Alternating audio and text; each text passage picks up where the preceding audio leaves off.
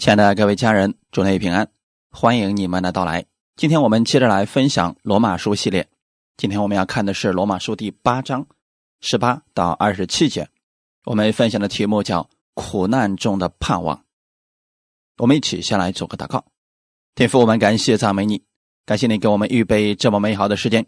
我们再次来到你的面前，借着这样的话语，借着系列的分享，让我们更多的明白我们的生活当中。如何去依靠你？让我们在苦难当中看到属天的盼望，带领我们今天的这段时间，让我们在你里边都能得着供应。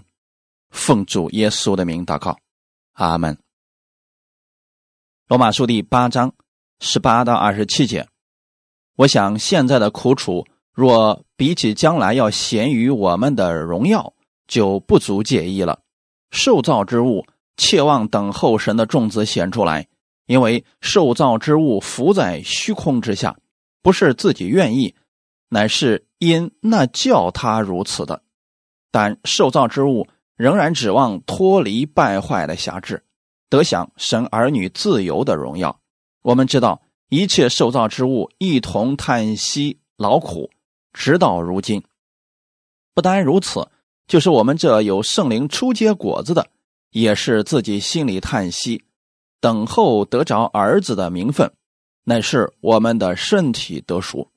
我们得救是在乎盼望，只是所见的盼望不是盼望，谁还盼望他所见的呢？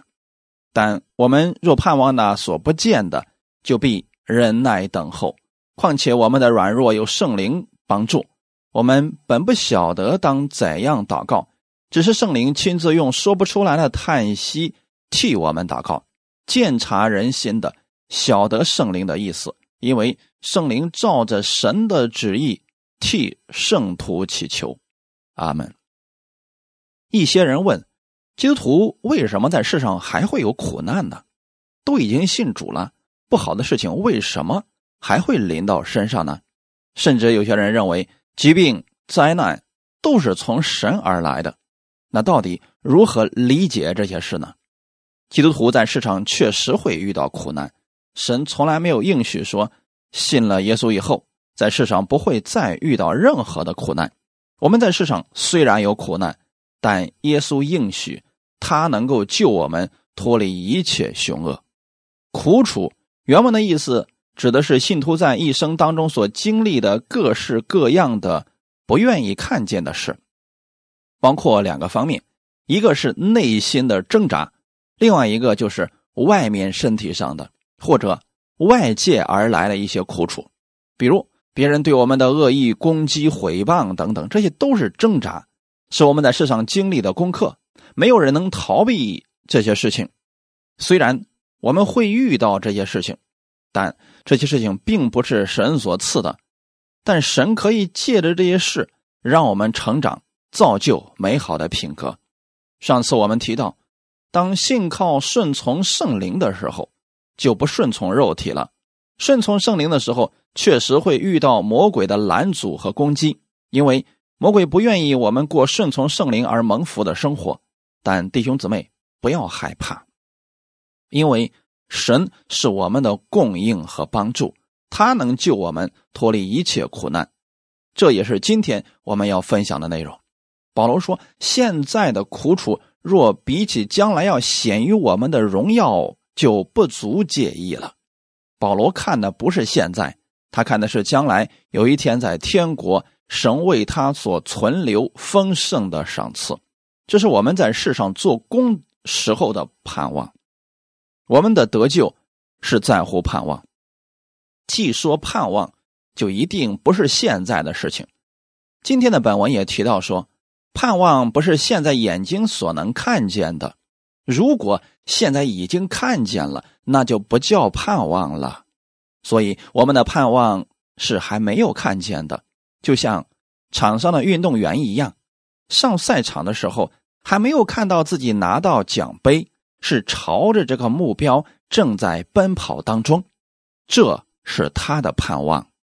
基督徒无论处在什么样的环境当中。对神要有绝对的盼望，要相信在苦难中，神一定会拯救你，并且还要赐给你力量胜过他。这就是万事互相效力，叫爱神的人得益处。弟兄姊妹，我们在世上虽然会有苦难，但是神会拯救我们脱离各样的凶恶，并且在将来还要赐给我们荣耀。魔鬼的意愿是逼迫我们，让我们在苦难当中退后惧怕，但是神却能因着这些事情，让我们更多的经历他的美好和得胜，从而增加我们的信心。当你在生活当中遇到问题的时候，属灵的征战就开始了，你要胜过各样的试探。你到底是顺从圣灵还是顺从肉体？这的确是一个非常痛苦挣扎的事情。但是按人的方法来，还是按神的方法来，有时候确实难下决定。但如果在这个过程当中，你靠着圣灵的能力胜过了，你就能得着神的荣耀了。哥林多后书第四章十七到十八节，我们这。至战至轻的苦楚，要为我们成就极重无比、永远的荣耀。原来我们不是顾念所见的，乃是顾念所不见的，因为所见的是暂时的，所不见的是永远的。弟兄姊妹，什么是所见的呢？就是你眼所能看见的这些东西，全都是暂时的，有一天全都会消失的。在世上有形的东西都在贬值和损坏当中，但是你眼睛所看不见的，这里指的是属灵的事，属灵的祝福才是永远的。我们经常会提到将来的天国，天国是永永远远存在的，因为在那里没有时间，人不再受空间的限制，所有的东西都是永恒的。因此，我们应该把我们的盼望焦点都放在那里。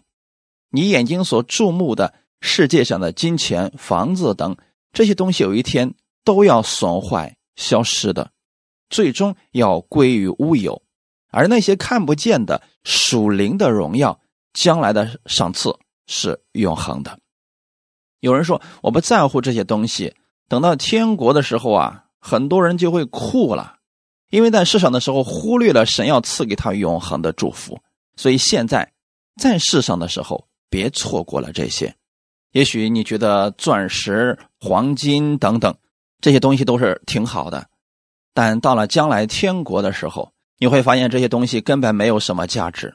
我们现在视为珍宝的黄金，将来只是天国的街道而已，碧玉不过是墙而已。因此，神希望我们把天国最好的祝福在地上的时候就可以得着。请你把你的焦点放在基督的事工上，传福音、服侍主，你必得天上最美的赏赐。神是怎样赐给我们荣耀和赏赐的呢？在地上，我们为主做工的时候，当然了，为主做工必然会遇到拦阻和苦难。你在世上所受到的苦楚，将来神要赐给你的是极重无比的荣耀，而且是永远的荣耀。保罗告诉我们，无论你受的是什么样的苦，比起将来神要给我们的荣耀，都是至赞至轻的。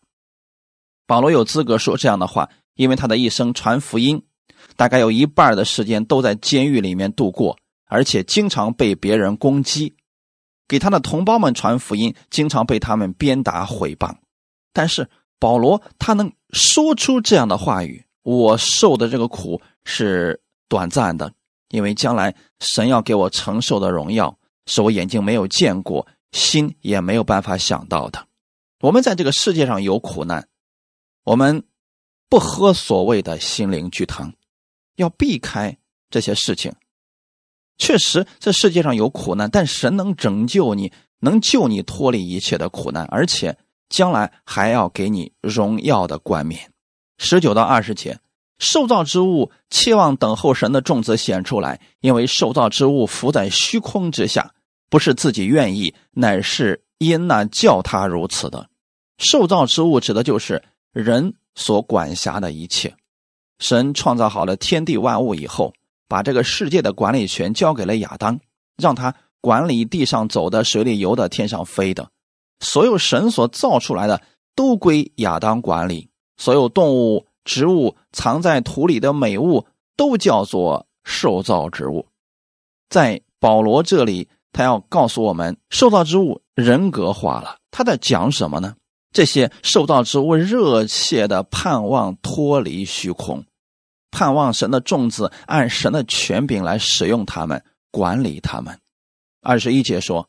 受造之物仍然指望脱离败坏的辖制，得享神儿女自由的荣耀。得享原文的意思就是进入，进入到神儿女的荣耀当中。那我们看看为什么受造之物浮在虚空之下呢？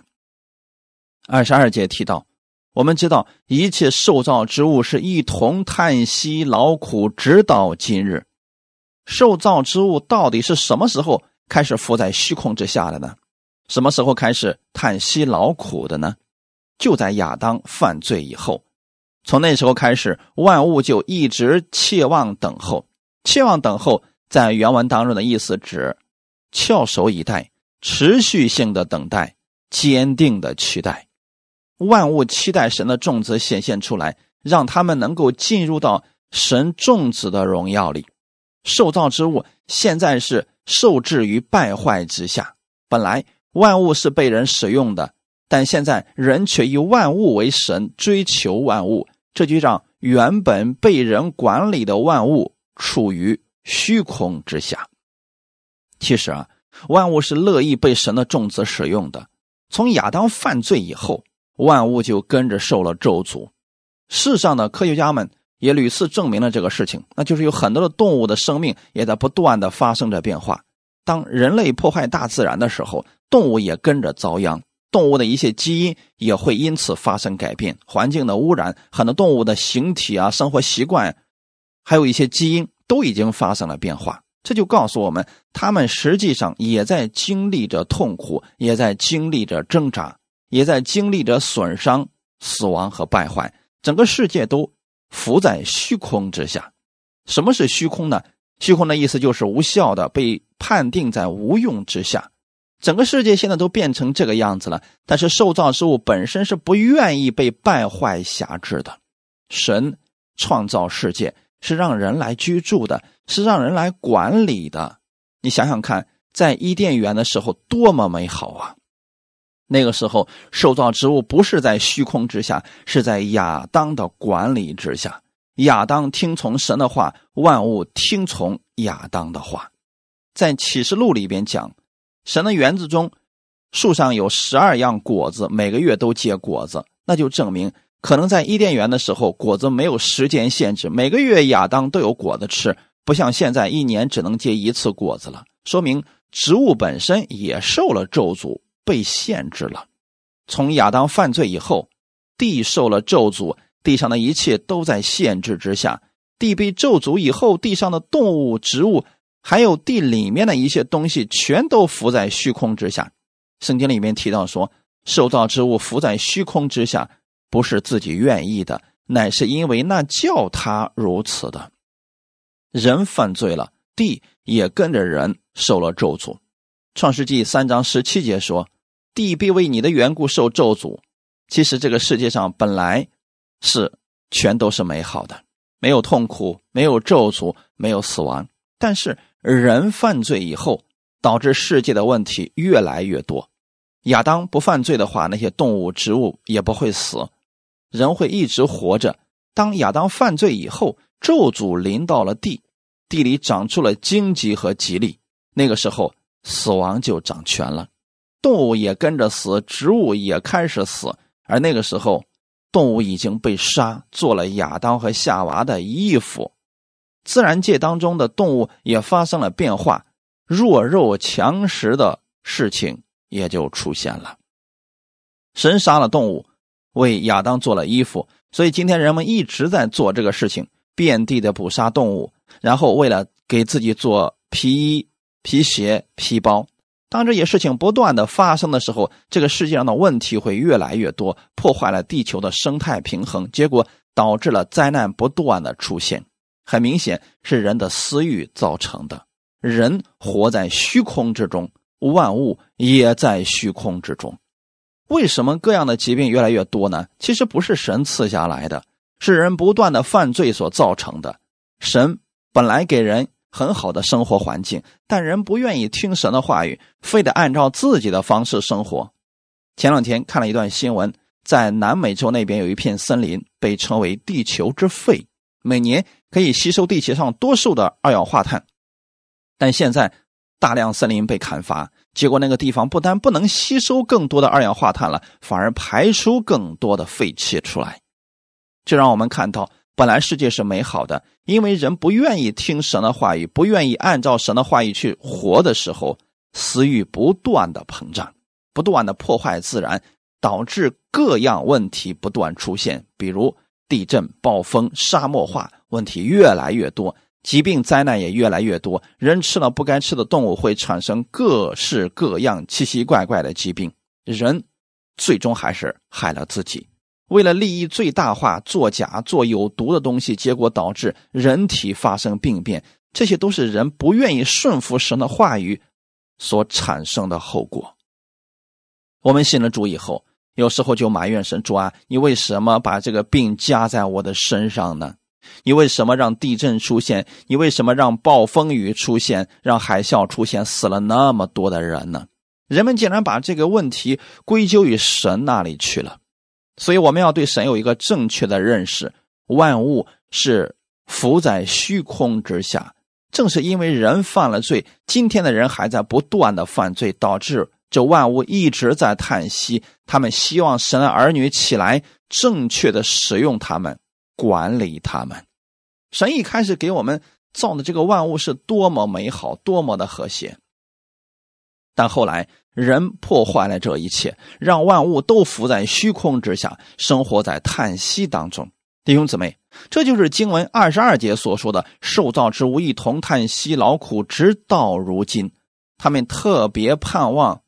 能够脱离这败坏的辖制，神所造的万物一直期待神的儿女能起来使用他们，要不然他们就一直浮在虚空之下。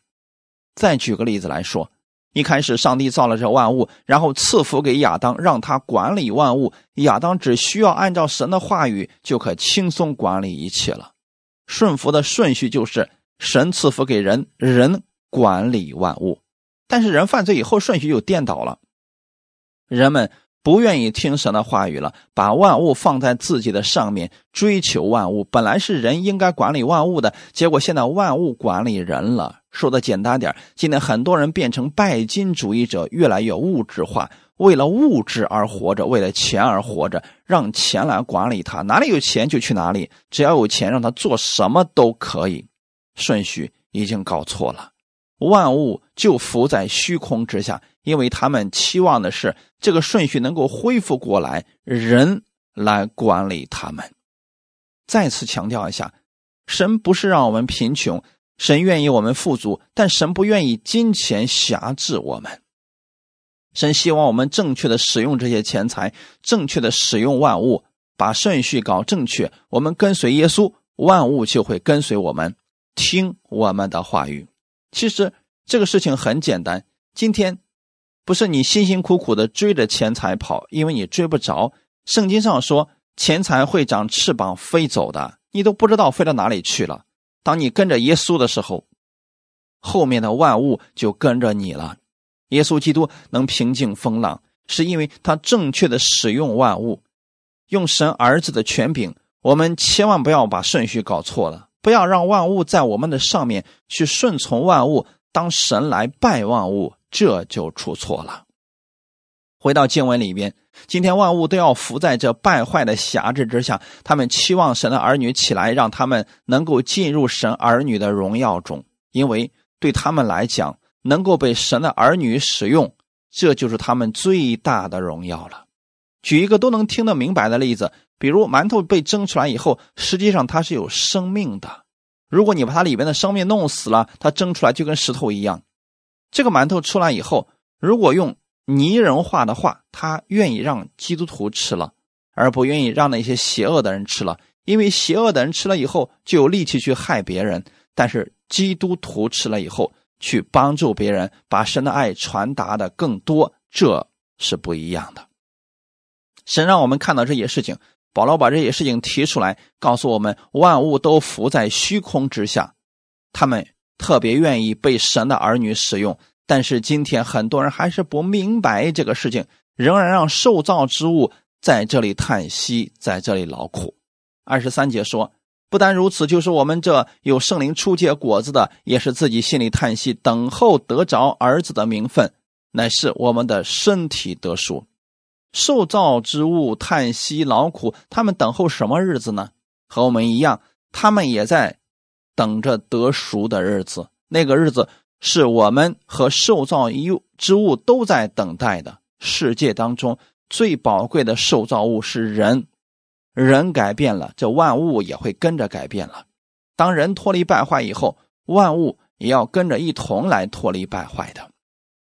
上面的这些经文告诉我们，受造之物一直期待着一个新的世界，他不愿意我们在罪恶的、死亡的、败坏的世界当中一直浮在虚空之下。总之，受造之物也在等候着救赎的大日子，而且这里用了一个词，是焦急的、热切的。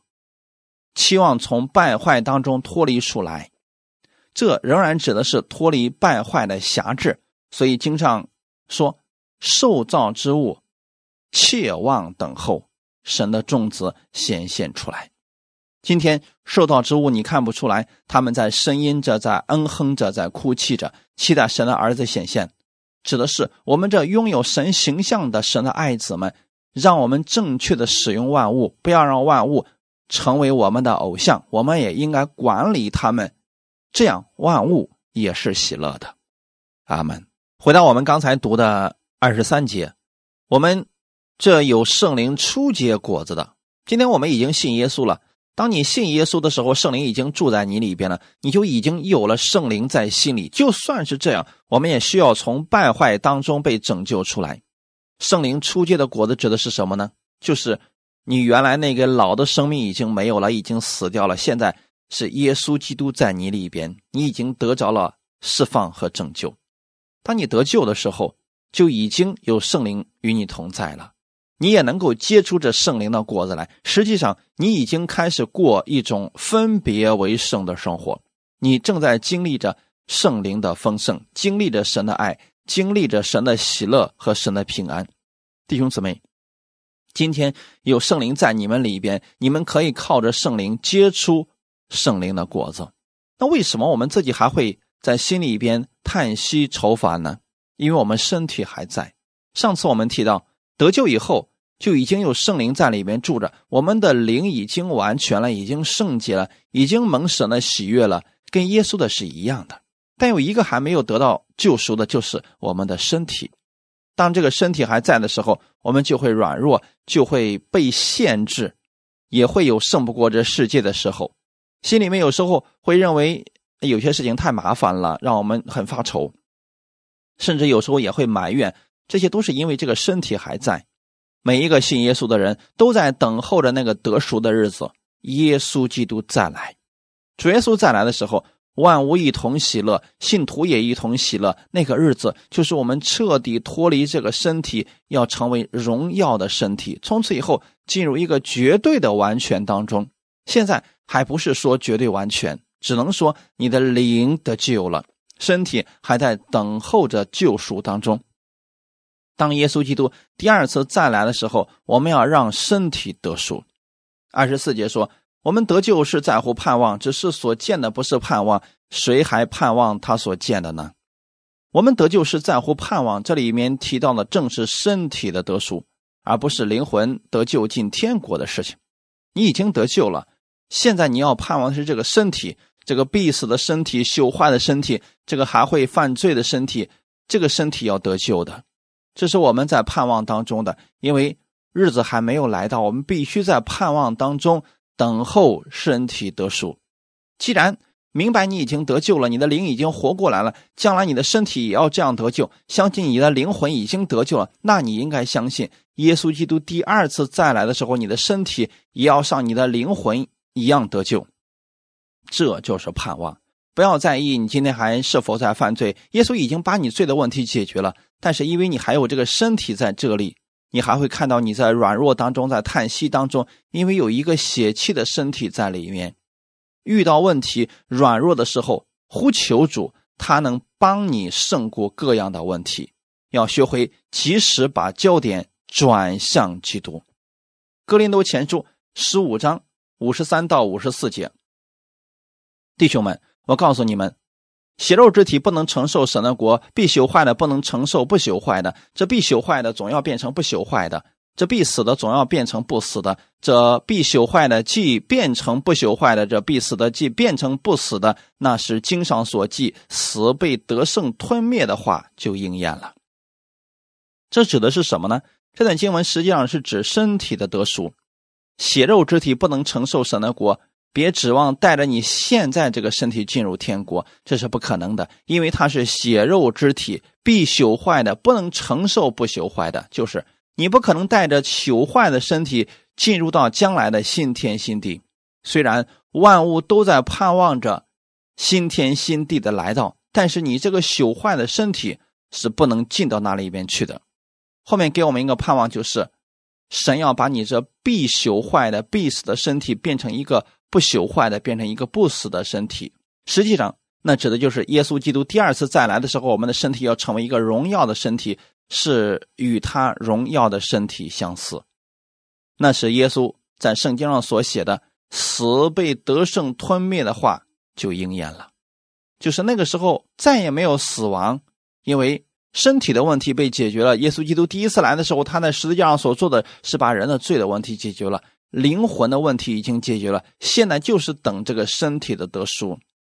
阿门。当身体彻底被救赎之后，所有的问题就被解决了，死亡就彻底的消失了。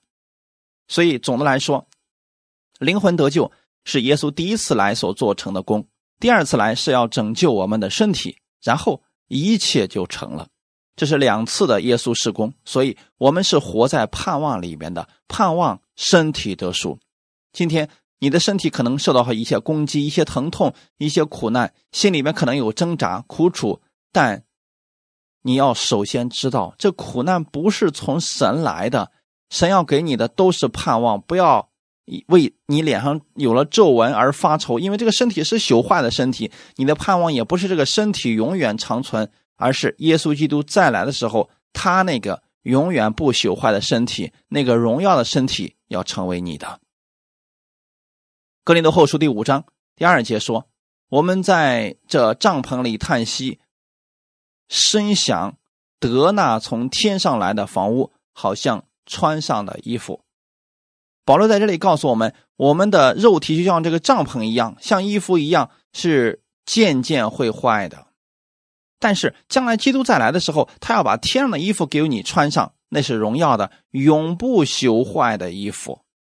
感谢主，保罗用这样的比喻来告诉我们：你们要有盼望，就算你们在苦难当中，仍然要有盼望。我们的地上生活，除了传福音、服侍主，还有就是我们等候第二次耶稣的再来，救赎我们的身体。二十五节。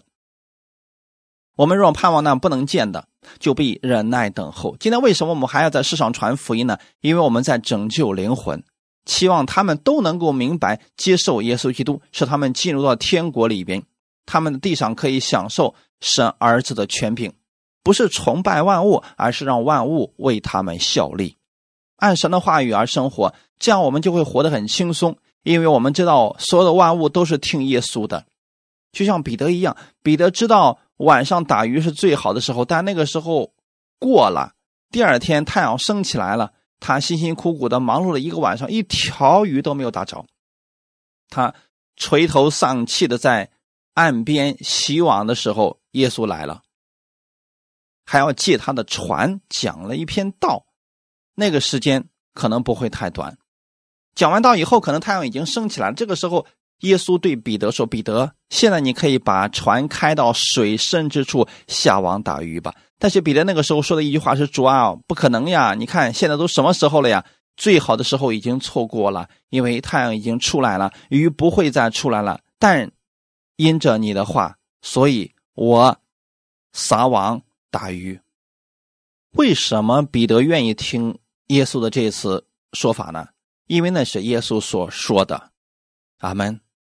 弟兄姊妹，怎么能明白这个事情呢？在人看来，这是不可能的事情，不合规律的事情。但是因为耶稣说了，所以当彼得把网下到水里面的时候，鱼就争先恐后的往网里边钻，因为万物都在听耶稣的话。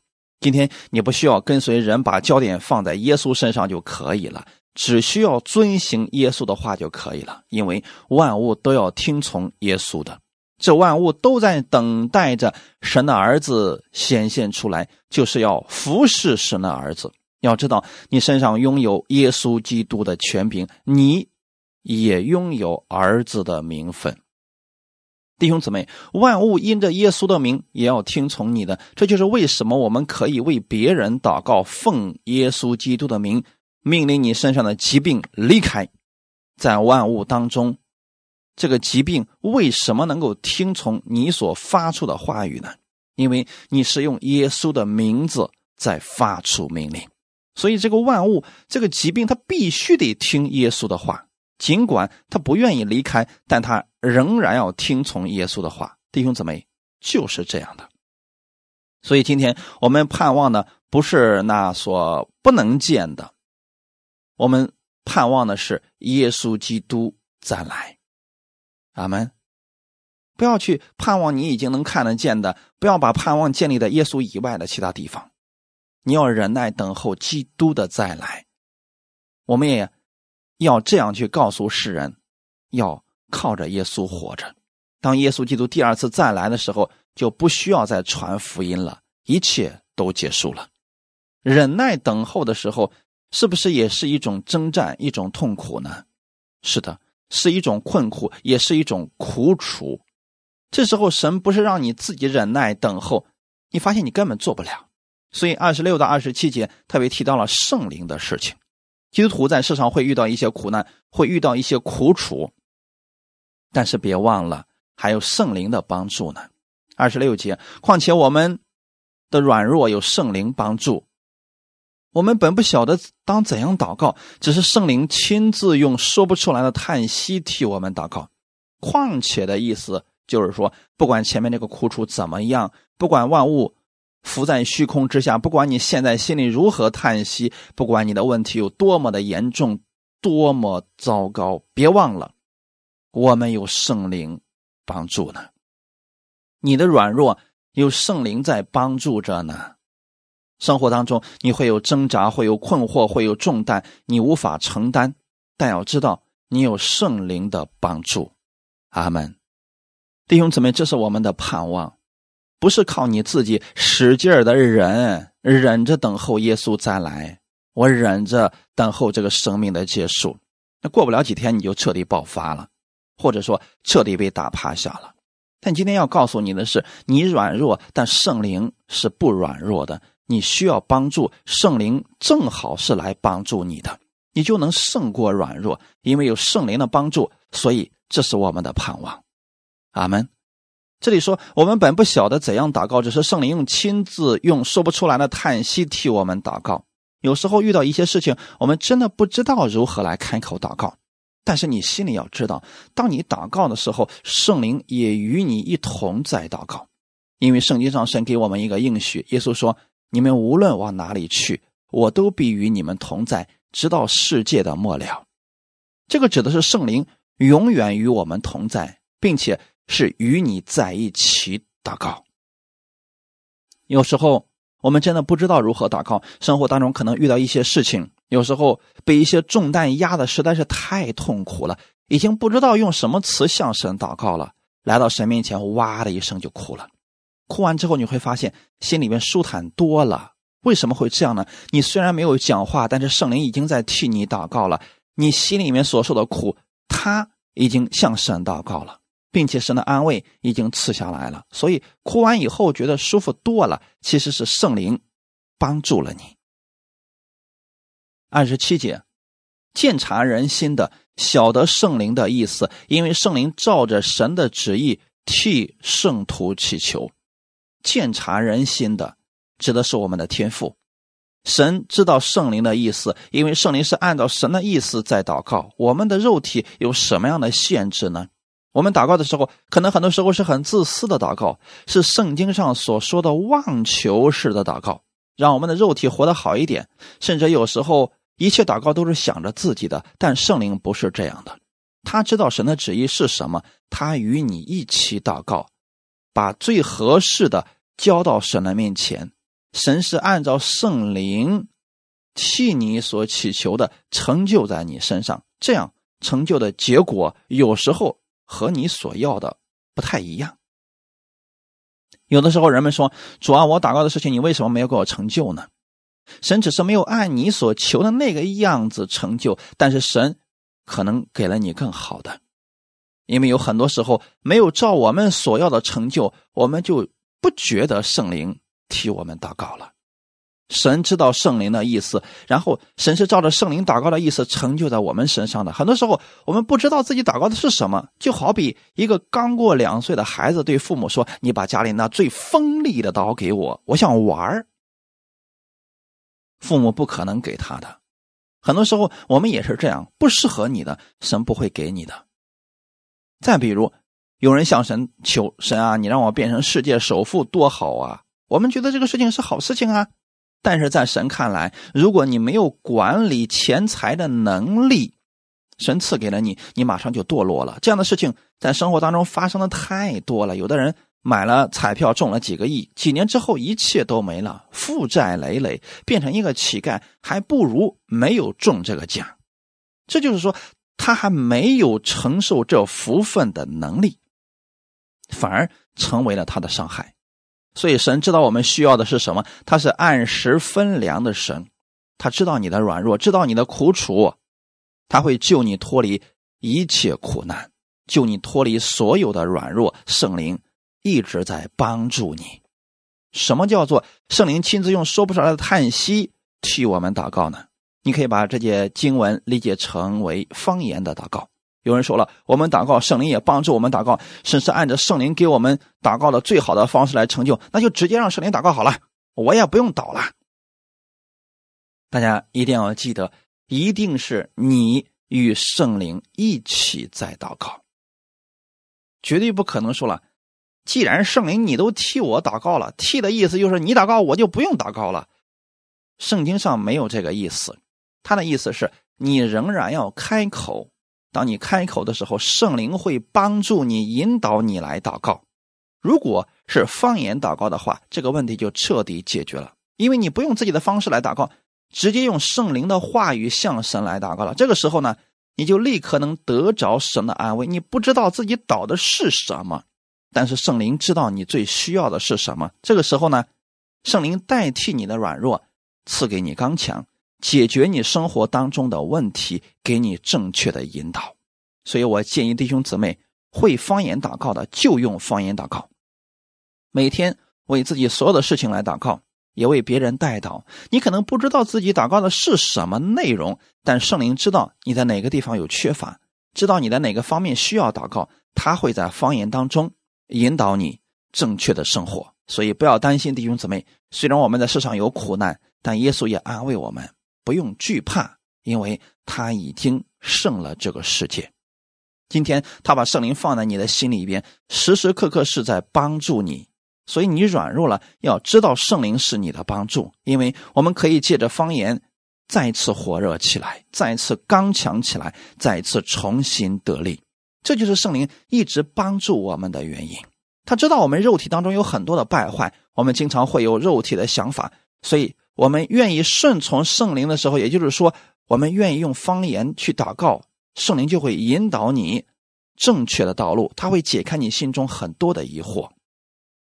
很多人说，方言祷告之后啊，心里面舒畅多了，喜乐多了，这正是圣灵给你的安慰，这正是圣灵给你的帮助。即便有时候问题还没有解决，但这个问题已经不能再辖制你了，你晚上能睡着觉了。这就是圣灵已经帮助你了，已经告诉你不要害怕，因为他与你同在，他必帮助你。